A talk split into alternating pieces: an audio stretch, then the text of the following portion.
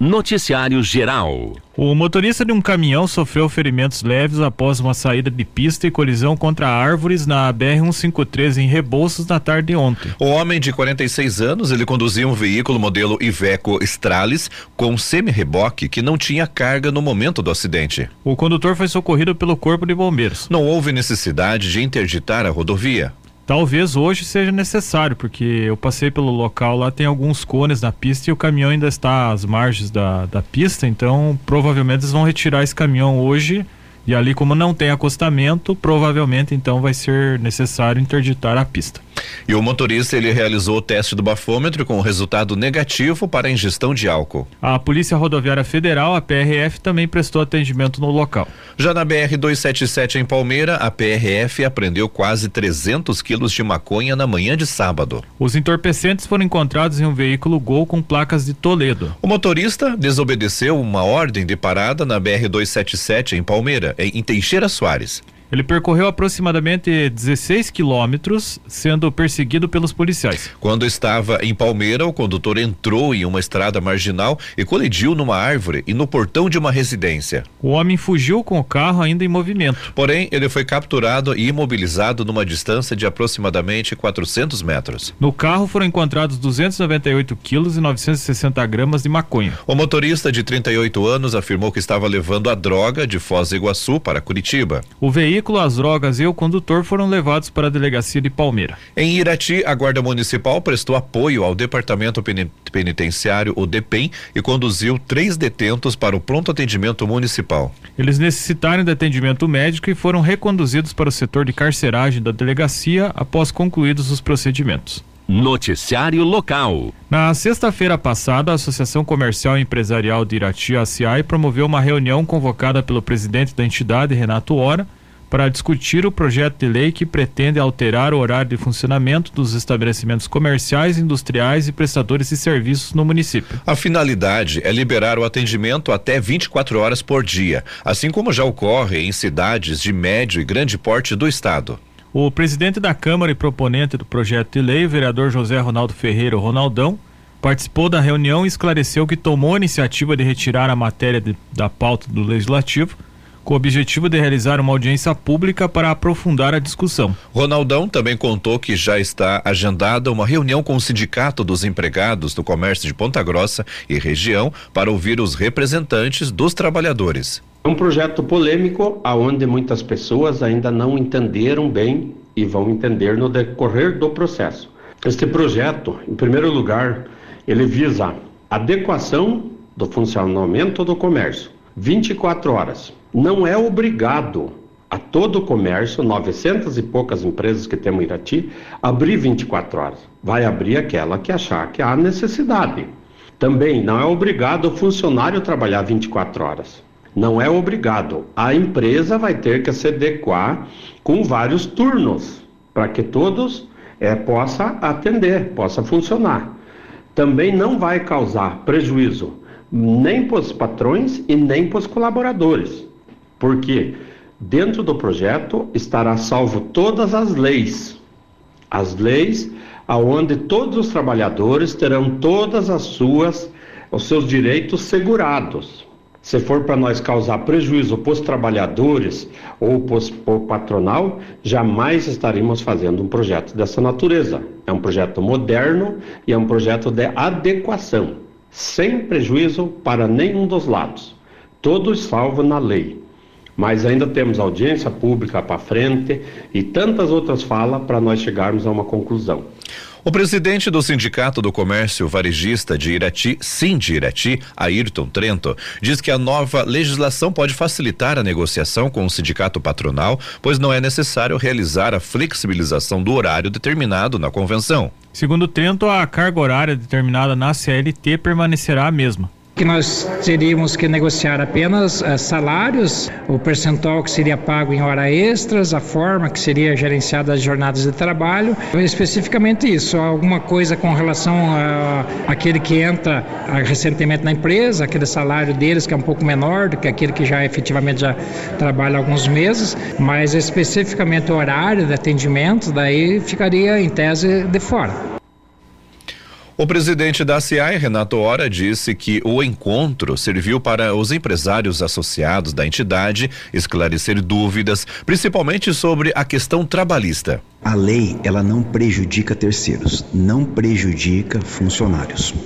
Os funcionários, eles estão resguardados pela norma maior, que é a CLT, e também protegido pelos sindicatos que os representam. Essa lei tão somente dá liberdade ao comerciante, ao prestador de serviço, ao industrial na região de Irati para funcionar, dá liberdade de horário. Agora, os direitos trabalhistas permanecem preservados pela lei superior que é a CLT. O empresário Marcos Rogério Grishinski, que também esteve presente, destacou que a flexibilização do horário de funcionamento dos estabelecimentos em Irati é importante para permitir aos comerciantes concorrerem com as vendas realizadas pela internet ou e-commerce. Você levando em consideração que o mundo mudou e o mundo evoluiu, nós não podemos ficar mais presos a algumas legislações assim que te proíbem de trabalhar, né? E mesmo porque o próprio trabalhador hoje está consciente de todos os seus direitos, ele sabe, a informação está aí, não existem mais pessoas que, é, como antigamente, não sabiam que lhe cabiam. Então a liberdade econômica ela vai trazer para o empresário uma condição dele disputar e competir melhor dentro do mercado hoje que é totalmente diferente. A internet você compra 24 horas, a hora que você você quiser. Você tem outras cidades que estão fazendo a liberdade econômica. Guarapuava já está sendo votado, Ponta Grossa. Aí você, se você não se adaptar a isso, daqui a pouco você vai ter mais clientes saindo da cidade de Irati e Irati novamente ficando para trás. Então é muito importante essa lei é, ser aprovada para que o empresário possa estar tá crescendo junto, dando possibilidade desse crescimento da cidade. Os avisos paroquiais.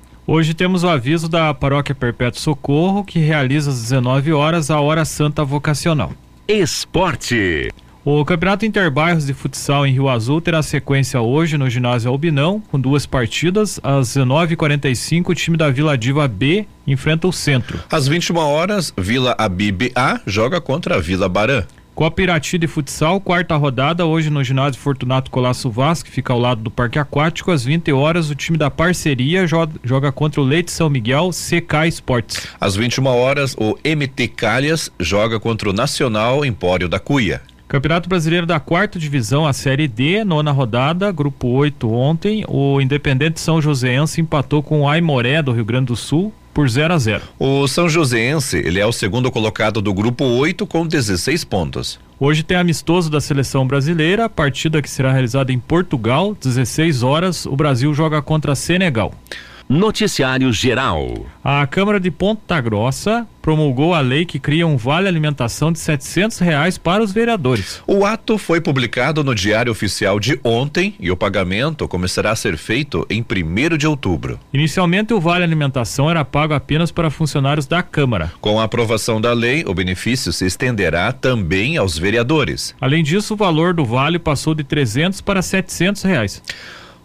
Você vai relembrar agora uh, como que foi essa discussão aí do projeto. Também foram publicados ontem a lei que reajusta o salário dos parlamentares e a que cria cargos comissionados do legislativo. O aumento salarial de 3,83% de dez mil sessenta e três reais para dez mil quatrocentos e quarenta e oito reais oitenta e dois centavos foi calculado com base no Índice Nacional de Preços ao Consumidor e NPC. O impacto no orçamento do município é calculado em 570 mil reais por ano. Outra medida publicada no Diário Oficial é a que cria sete novos cargos comissionados de assessor parlamentar, com salários de R$ 4.565 e um cargo de superintendente institucional com salário de quase 14 mil reais. O impacto no orçamento do município é de mais de 400 mil reais por mês. O pacote de medidas foi publicado sem a prefeitura vetar ou sancionar as matérias. Assim, a casa tem o poder de promulgar as leis. Questionada sobre as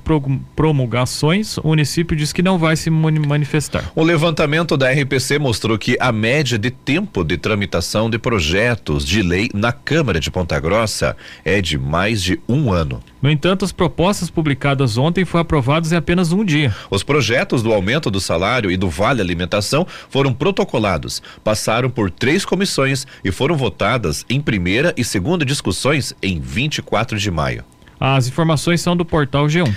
Nesse momento, vamos a Curitiba conversar com a Miriam Rocha, ela que é da Agência Estadual de Notícias. E o destaque de hoje: governo do estado inicia o treinamento de interlocutores municipais para o Conecta 399. Miriam, conta pra gente. Olha, Juarez, o governo do estado ele começou ontem o treinamento de capacitação dos interlocutores de 355 municípios paranaenses inscritos no programa Conecta 399, cujo segundo módulo acontece no mês de julho.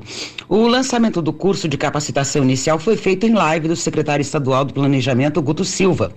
Lançado em abril, o programa visa acelerar projetos dos municípios paranaenses, apoiando os agentes públicos com foco no processo de obtenção de recursos federais e mesmo recursos internacionais, orientando a preparação, o projeto, a execução e até mesmo a prestação de contas. O efeito da iniciativa é a promoção do desenvolvimento territorial do Paraná por meio de induções locais. A trilha da capacitação inicial é feita no formato de educação à distância, através da escola de gestão e tem duração de um mês. Até o momento, o programa tem 702 indicados, cobrindo 89% dos municípios do estado. O Conecta 99, é, 399, ele é sobretudo um canal, né, direto aí dos municípios com o governo do estado. E os principais beneficiários, segundo o secretário Guto Silva, né, são justamente aqueles pequenos municípios, né, porque eles enfrentam aquela dificuldade diante dos editais complexos, de, de difícil preenchimento, né, e muitas vezes é, acaba perdendo a oportunidade de, de obter recursos porque não tem conhecimento de como fazer toda essa, essa parte burocrática, né? E com esse curso aí vão aprender a lidar com isso, né? Vai ter uma orientação é, é, para preparar, para projetar, para executar e até mesmo para prestar contas é, é desses, desses projetos aí. Então é importante porque vai ajudar os pequenos municípios que não têm muito conhecimento dessa parte burocrática e vai, vai fazer com que eles possam abrir mais portas e obter mais eh, recursos. Bom, era essa informação que eu tinha para hoje. Um grande abraço a vocês. Amanhã eu tô de volta, se Deus quiser. Noticiário Geral. A Universidade Estadual do Centro-Oeste do Paraná, Unicentro, está com inscrições abertas para o teste seletivo que contrata contratará professores temporários. Serão, é, são ofertadas 46 vagas. São 39 vagas para o campus de Guarapuava e 7 para Irati. Os interessados têm até 30 de junho para se inscrever. As oportunidades são distribuídas em 17 departamentos dos setores da universidade, como por exemplo administração, agronomia, ciência da computação, ciências contábeis, comunicação social, a coordenadoria de apoio ao estudante, enfermagem, farmácia, letras, medicina, medicina veterinária, psicologia e turismo. As inscrições custam cento e oito reais. A seleção terá duas fases. Na primeira, o candidato deve informar os dados pessoais, solicitar a emissão do boleto para o, para o pagamento da taxa e fazer o requerimento de inscrição. Na segunda, o candidato deve postar o protocolo digital em que vão ser consolidados o requerimento de inscrição, a declaração de ciência das normas, o gabarito e a documentação para a prova de títulos. O processo seletivo inclui uma prova didática eliminatória, em que o candidato precisa obter seis pontos ou mais para passar para a segunda fase, que é a prova de títulos. Doadores de sangue e de medula, prestadores de serviço eleitoral e pessoas cadastradas no CAD único, que é o cadastro único, têm direito ao pedido de isenção do pagamento da taxa. Mais informações sobre o processo seletivo estão inclusas no, no edital. Para entrar em contato com a diretoria de concursos da Unicentro, o telefone é 3421 3069 em Irati e 3621 1084 em Guarapuava. Lá o número é também com WhatsApp. As informações são do portal G1. Noticiário Estadual. O atirador de 21 anos que matou ontem a estudante Caroline VR Alves, de 17 anos, no Colégio Estadual Professor Helena Colodi, em Cambé, no norte do estado, disparou 18 vezes, conforme o delegado-chefe da décima subdivisão policial, Amarantino Ribeiro. Segundo a polícia, o assassino é ex-aluno do colégio, onde estudou até 2014 e foi preso após o crime. Em depoimento, ele afirmou que não conhecia a aluna e o namorado dela, Luan Augusto, que também foi baleado, encaminhado em estado gravíssimo ao Hospital Universitário de Londrina e infelizmente ele faleceu na madrugada de hoje.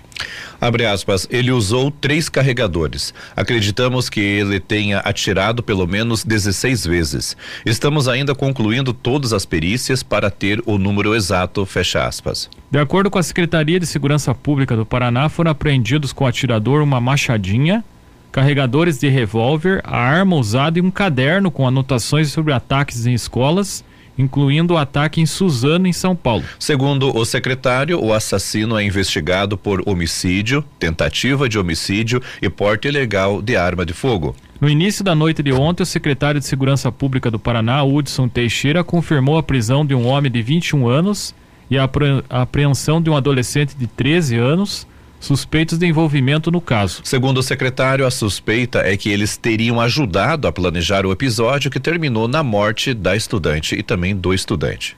Que era um casal de namorados, né? O governador do Paraná, Ratinho Júnior, decretou luto de três dias no estado e lamentou a morte dos dois estudantes. Abre aspas. A violência do brutal ataque em uma escola estadual em Cambé causa indignação e pesar.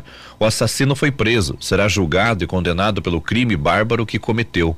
Como governador e pai, a minha solidariedade aos familiares nesse momento de dor tão profunda. Paraná está em luto, fecha aspas. O ministro da Justiça e Segurança Pública, Flávio Dino, manifestou solidariedade e colocou o governo federal, entre aspas, à disposição para auxiliar o governo do Paraná. Já o presidente Luiz Inácio Lula da Silva afirmou pelo Twitter que recebeu a notícia da invasão ao colégio de Cambé.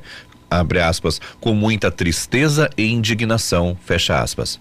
Informou também na postagem que, abre aspas, mais uma jovem teve a vida tirada pelo ódio e a violência que não podemos mais tolerar dentro das nossas escolas e na sociedade, fecha aspas.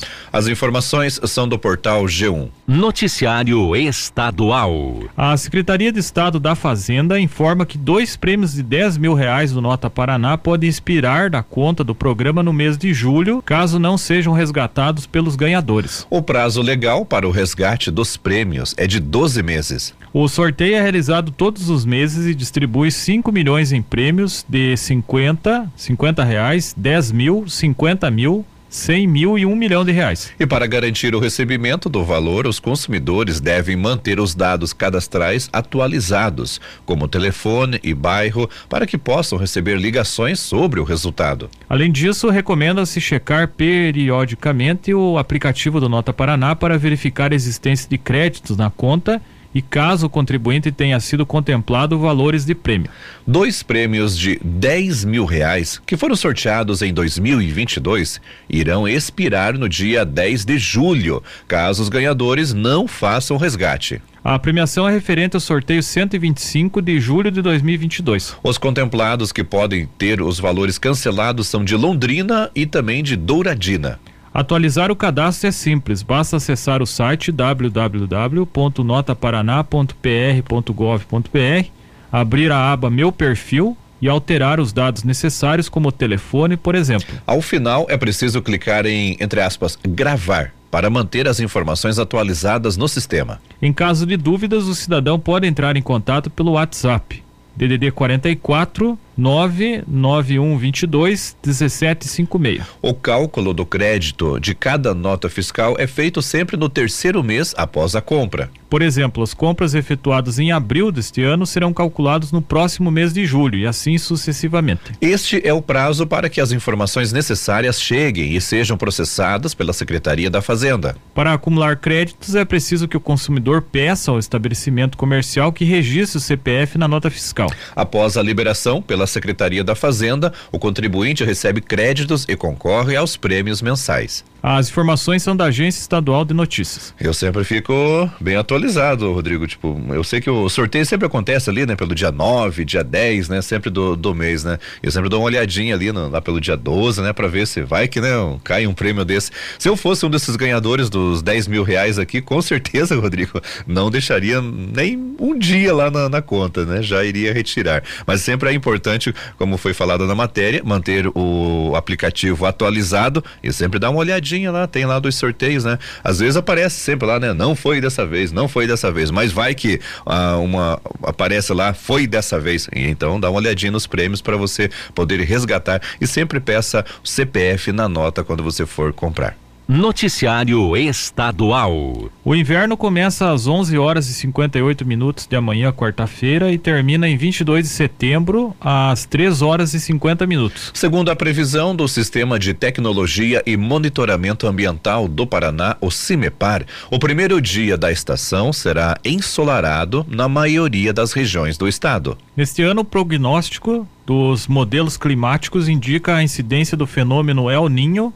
de intensidade oscilando entre moderada e forte com probabilidade superior a 90%. O cenário sugere que o volume de chuva ficará dentro da média para a estação, geralmente associado à passagem de frentes frias. Já a temperatura média do ar deve ficar em entre próxima e acima da normalidade. Abre aspas. Considerando as informações disponíveis até o momento, são esperadas poucas ondas de frio e seco que provocam a queda acentuada das temperaturas, formando as condições propícias a geadas. Fecha aspas, diz o meteorologista do CEMEPAR, o Reinaldo Kineb.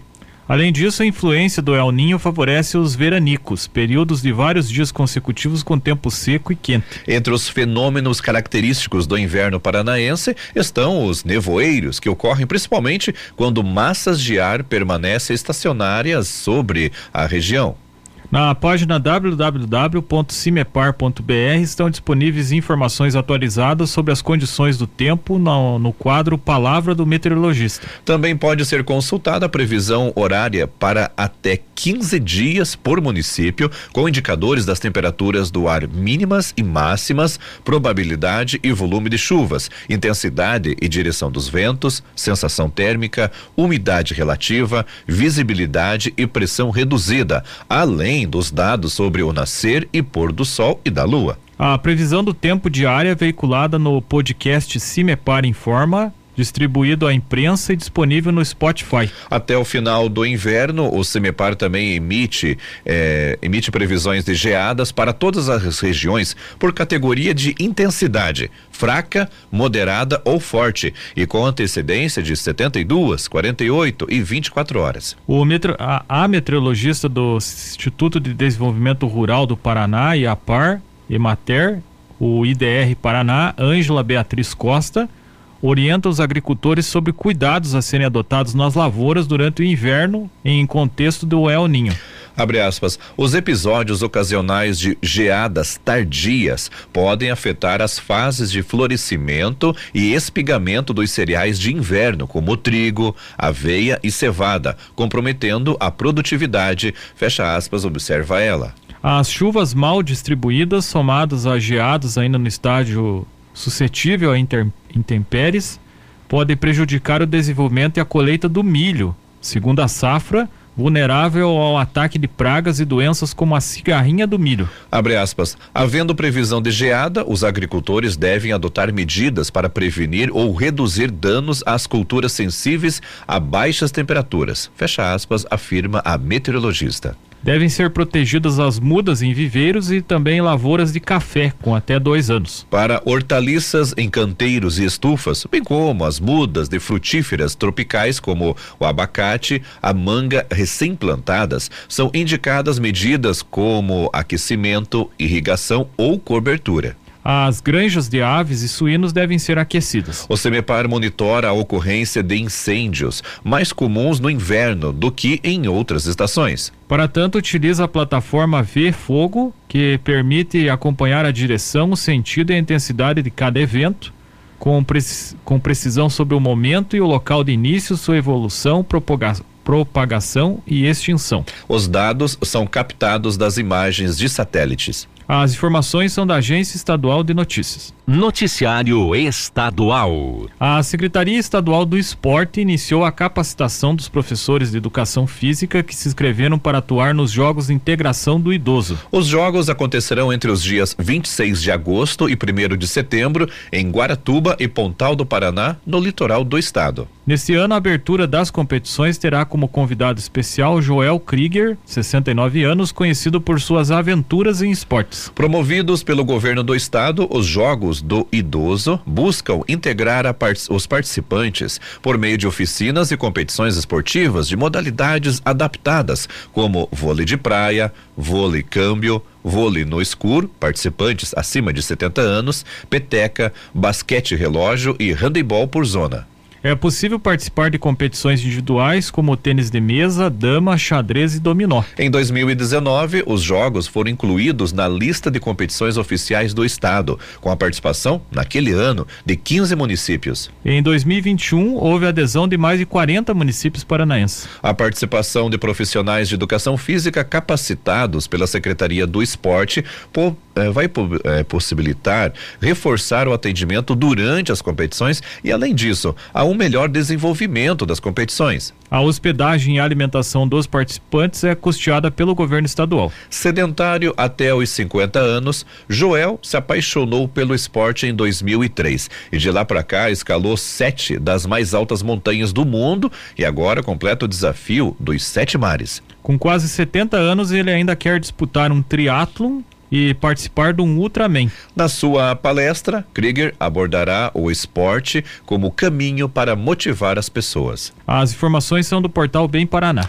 Economia. A Americanas publicou um edital que contém a relação de credores da companhia e de suas subsidiárias. A lista está disponível em documento no site da companhia. O edital também contém a confirmação da entrega do plano de recuperação judicial do grupo, que já havia sido apresentado pelo administrador judicial em 20 de março de 2023 à quarta vara empresarial da comarca do estado do Rio de Janeiro. A companhia informou que, a partir de ontem, passaram a contar os prazos legais de 10 dias para apresentação ao juízo da recuperação judicial de impugnações à relação de credores e de 30 dias para oferecimento de objeções ao plano de recuperação judicial. A crise da Americanas começou em janeiro deste ano, quando a empresa detectou inconsistências de bilhões em lançamentos contábeis o que levou à saída do então presidente Sérgio Rial, único investigado pela Comissão de Valores Mobiliários até o momento. A companhia divulgou neste mês que documentos indicam que as demonstrações financeiras da companhia